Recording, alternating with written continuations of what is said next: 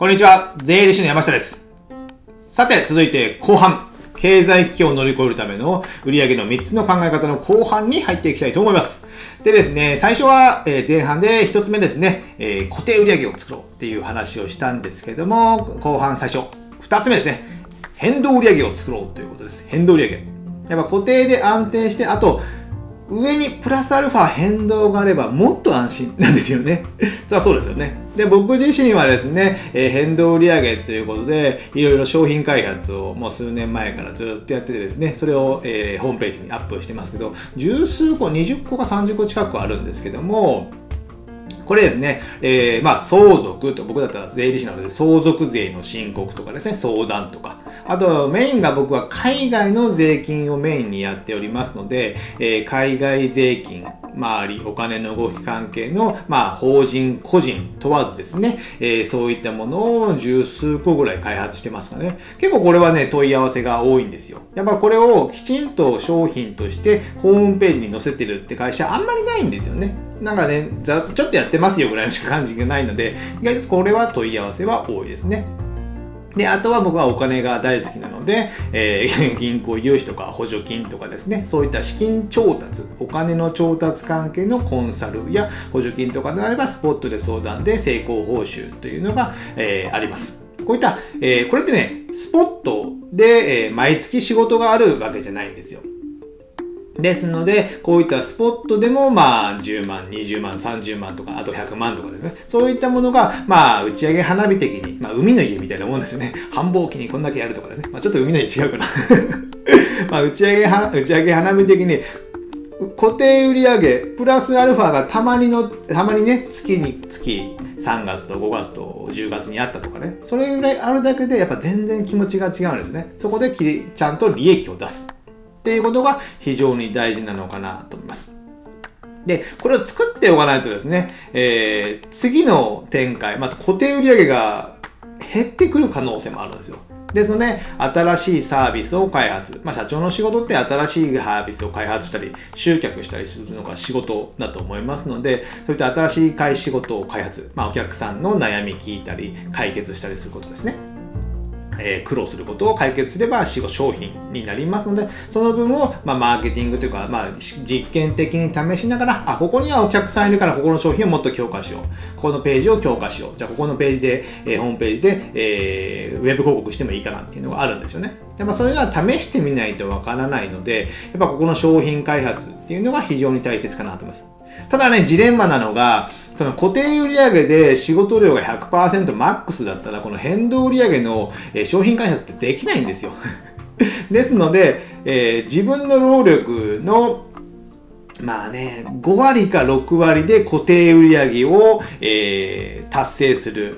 まあ、自分の固定費、会社の固定費を達成するイメージでやると、時間なんですよ、今度は。お金ではなくて時間。固定売上が100あるとすれば、その売上100を達成するために自分の労力は、えー自分の時間ですね。時間は全仕事する全体時間の、まあ、5割か6割、6割ぐらいを限度にやって、残りの4割で雑務、新しい仕事とかですね。をやるとか、えー新しい変動売上をやるとか、新しい研究開発をする仕事の時間に当てなきゃ、えーそうしないとね、将来が今度なくなってきますので、その時間の配分も僕は大切なのかなと思います。なので、まあ、変動売上は、まあ、ボーナス的なものなので、ここできちんと売上を出す。でもここの研究をしておかないと将来がないですよってことですね。だから固定と変動両方とも大切ってことです。なので、えー業種によってはこの変動だけしかないっていうのがあるので、この変動をどうか固定に置き換えられないかとかですね。こういった今スポットでやってることを毎月平準化して、ここで、え毎月じゃあ顧問料少なくても5000とか1万円でももらって、えそれを分割払いみたいな。ね、年に1回あるとすれば、それを分割払いでもらえば、それが件数がたまれば結構ね、えー、ボンって売り上げ上がるよりも毎月平準化して売り上げが上がるので良いっていう作戦もあると思いますね。そういったものを考えてもらえればなとは思います。あと最後3つ目ですね。3つ目。えー参入障壁を高くする。参入障壁。四字熟語。四字熟語ですけれども、参入障壁って何ですかっていうことなんですけども、まあ簡単に言うと、このビジネス、例えば税理士のビジネスに、えー入ってくる、新規参入する、えーハードルが高いか低いか。高いか低いか。これを参入障壁っていうんですけども、あの、税理士だとですね、一応まあ国家資格というか資格が必要なんですよ。税理士業をやるには。ね。ですので、その資格を取るために、まあ、時間とお金と労力っていうのがかかるわけなんですよね。そうするとやっぱ参入する、税理士業に参入するのはなかなかハードルが高いっちゃ高いんですよ。やっぱね、自分でやり始めて思いましたね、勉強し始めて。ですので、参入障壁が高いので、他から新規参入されることもない。まあね、業界が開かれて、ね、資格いらないってなるかもしれませんけども、えー、そういったことがない限り、なんとかハードルは高い。なので、僕自身、こんな僕でも、まあなんとか10年ぐらいね 経営してこられてるっていう感じなんですけども、なので皆さんのビジネスもこの参入する障壁が高いか低いかというのは一度考えてみてください。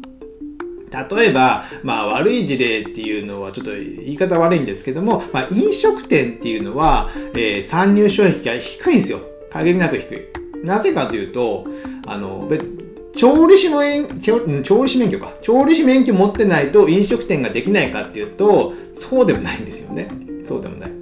で、あの、まあ、県、都道府県とか市町村、どっちだかな？どっちかに、あの、飲食店の研修とか、半日研修で、えー、行って届け出を出せば、もう飲食店登録みたいなのができるんですよね。海外とかだったら結構その飲食店登録するのも大変なので、それの売買があった、お店の売買があったり、アルコールを出す許可さえも、えー、それも必要なので、それ取るのに苦労するっていうのを聞きますけども、日本ですぐ取れるんですよ。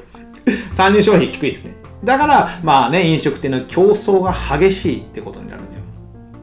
ですので、この参入、あそう飲食店に参入するなっていうわけじゃないんですけども、その飲食店だとある程度そのハードルが低いので、何かしらの参入障壁、他と違う、まあ、差別化みたいな感じですかね。それを作っておかなきゃいけないってことなんですよ。まあそれが、まあ、個人でできるとすれば、まあ個性とかね。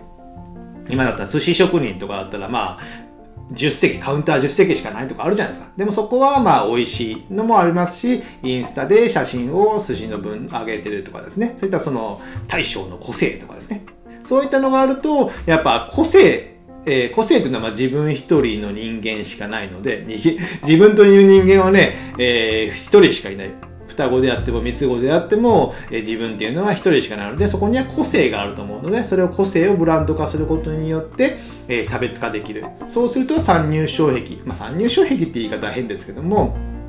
違いが出せるので、えー、自分が好きな、自分を好きでいてくれるお客さんが来てくれるってことなんですね。それはいわいわゆる参入障壁ってことです。で、あとね、えー、素人が簡単にできる参入障壁を一つご紹介したいと思うんですけども、それはですね、えー、時間です。時間を味方につけ継続する。もうこれだけなんですよね。お前が言うなんて話なんですけど、えー、例えばですね、僕自身も今、ポッドキャストや、えー、音声で発信して、えー、YouTube の動画で配信してるんですけども、これを今110何回かな、放送しています。じゃあですね、これを1年、3年、5年と頑張って続けていくことによって、じゃあ3年後とか5年後に僕と同じようなことをしようとしたらですね、例えば5年後だと、えー、毎日継続したと3、50、まあ、2000回弱ぐらいあるんですよ。放送が毎日やればですね。それぐらい、えー、コンテンツが溜まってる人と5年後に動画をや音声を始める人っていうのは2000の差が開いてるんですよ、差が。見えますか？差が開いてるんですよね。ということは、やっぱそこの参入障壁ってそのどんどんコンテンツも積もっていくので自動的に上がっていくんですよね。ですので、えー、やっぱブログを書くとか、いろんな情報を発信するとか、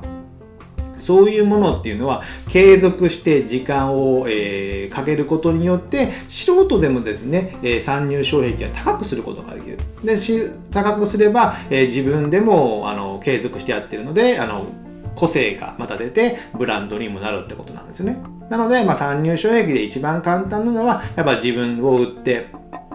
で、時間をかけて継続していくっていうなんかね、当たり前みたいな答えになってるんですけども、やっぱここはね、今後非常に大切なのかなと思います。やっぱね、自分、まあ、例えばフリーとか自営業とかね、起業しなくても転職するとかするにしても、やっぱね、自分の個性とか、まあ、参入障壁というか、ライバルとの差がついてないと選んでもらえないじゃないですか。じゃあそこはどこなのかっていうのも自分で見つめながら、えー、やっていって、それをつける。じゃあここが個性だからもっと伸ばすっていう勉強するためにやっぱ時間も労力もコストもかかる。それは継続していかなきゃいけないってことですよね。で、それこういったものを考えて、えー、参入障壁を今一度僕自身もね、今一度自分を見つめ直して何ができるかなって、意外にこれできなかったなってね いうのがあるんですよ。まあね、ちょっとね、余談なんですけども、まあ、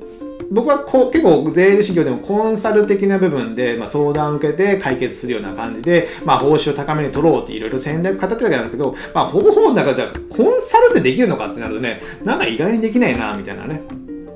感じもなんかね、思ってきましたので、まあ、どっか違う部分に方向転換しようかなって今考えてる次第であります。じゃあ最後にですね、えー、まとめますと、えー、経済危機を乗り越えるための売上の3つの考え方ということで、1つ目は固定売上を作ろうということですね。1つ目固定売上。安定した、えー、生活最低限の固定売上を作ろう。あと2つ目が変動売上ですね。まあ、打ち上げ花火というか、ボーナス的に、えー、たと、100万とか10万とか5万でもいいです。その変動売上を作る、その過程で商品のサービスや、えー、新商品の開発や研究もできるので、それが未来につながるってことですね。で、3つ目は、まあ、時間を味方につけたりして、えー、自分の個性を磨いて、えー、参入障壁を高くしようということです。この3つを考えながらですね、え、何かしら経済危機があってもですね、え、乗り越えるための、え、強い会社とビジネスを作っていただけたらなと思います。じゃあ今日はこれぐらいにしたいと思います。また次回お会いしましょう。さよなら